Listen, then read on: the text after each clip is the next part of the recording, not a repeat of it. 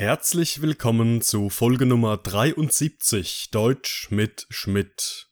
Alle Informationen zu meinem Podcast sowie ein tägliches Quiz findet ihr in meinem kostenlosen Telegram-Kanal. Alle Podcast-Folgen inklusive der Vokabellisten, Transkripte und Arbeitsblätter können auf meiner Patreon-Seite heruntergeladen werden. Beide Links findet ihr in der Beschreibung. Heute geht es in meinem Podcast um die Wörter Auftragen. und Pfade. wir starten.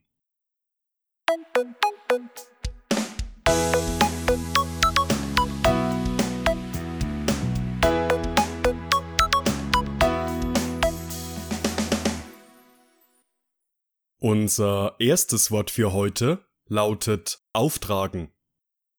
Auftragen. Die Ärztin hat der Patientin empfohlen, die Salbe dreimal täglich auf die Wunde aufzutragen. Auftragen. Der Chef hat mir aufgetragen, ein Gespräch mit dem Mitarbeiter zu führen. Auftragen. Als Maria in den Spiegel blickte, dachte sie, dass diese Bluse aufträgt. Auftragen.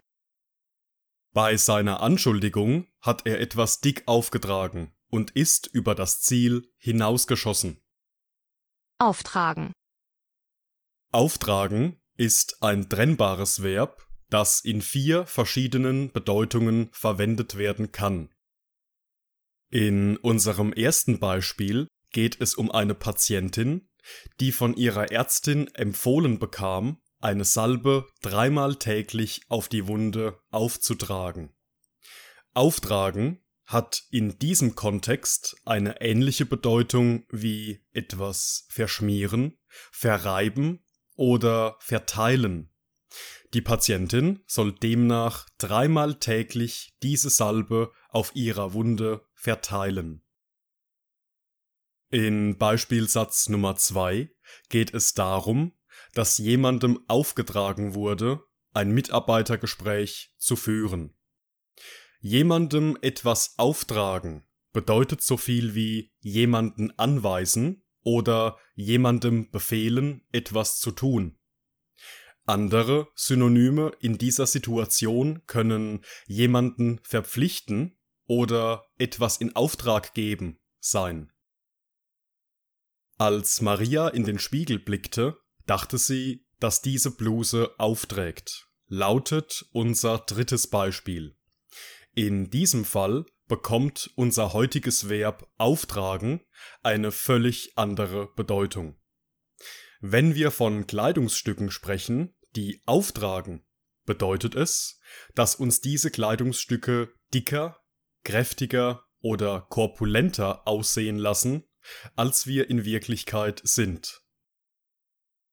Und im letzten Beispielsatz geht es um eine Anschuldigung, bei der anscheinend etwas dick aufgetragen wurde. In dieser Situation geht es um die feste Verbindung ein bisschen, etwas oder ein wenig dick auftragen.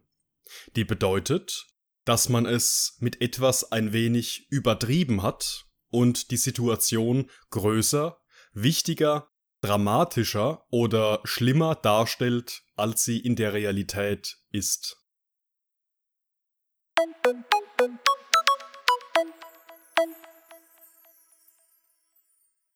Unser zweites Wort für heute lautet Fade. Pfade. Da die Köchin das Salz vergessen hatte, schmeckte die Suppe ein wenig fade. Pfade. Die Ausstellung des Künstlers war nicht nur langweilig, sondern auch fade. Pfade. Stefan führte mit seiner Nachbarin eine fade Unterhaltung. Pfade. Der Begriff Tradition hat bei manchen Leuten einen faden Beigeschmack. Pfade. Fade ist ein Adjektiv, das in drei verschiedenen Situationen benutzt werden kann.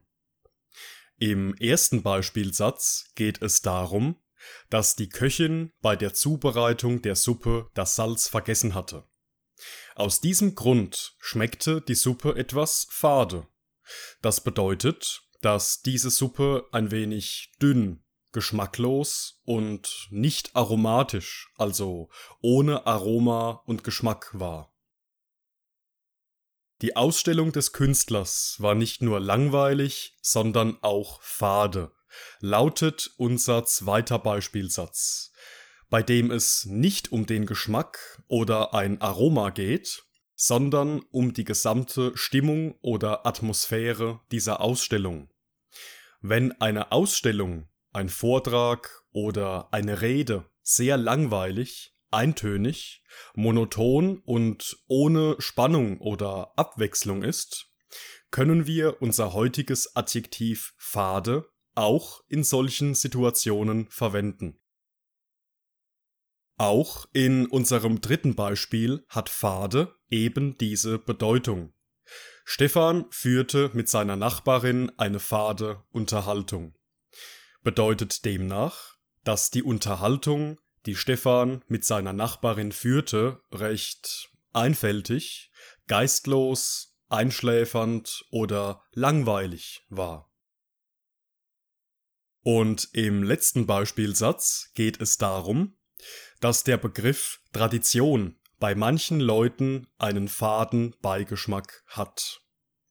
In diesem Satz verwenden wir die feste Verbindung einen faden Beigeschmack haben. Wenn etwas einen faden Beigeschmack hat, bedeutet das, dass ein negatives Gefühl mit einem bestimmten Thema oder einer bestimmten Situation mittransportiert wird.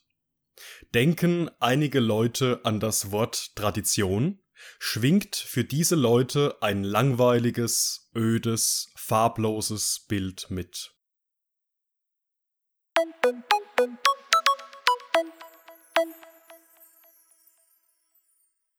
Und das war's mit der heutigen Folge.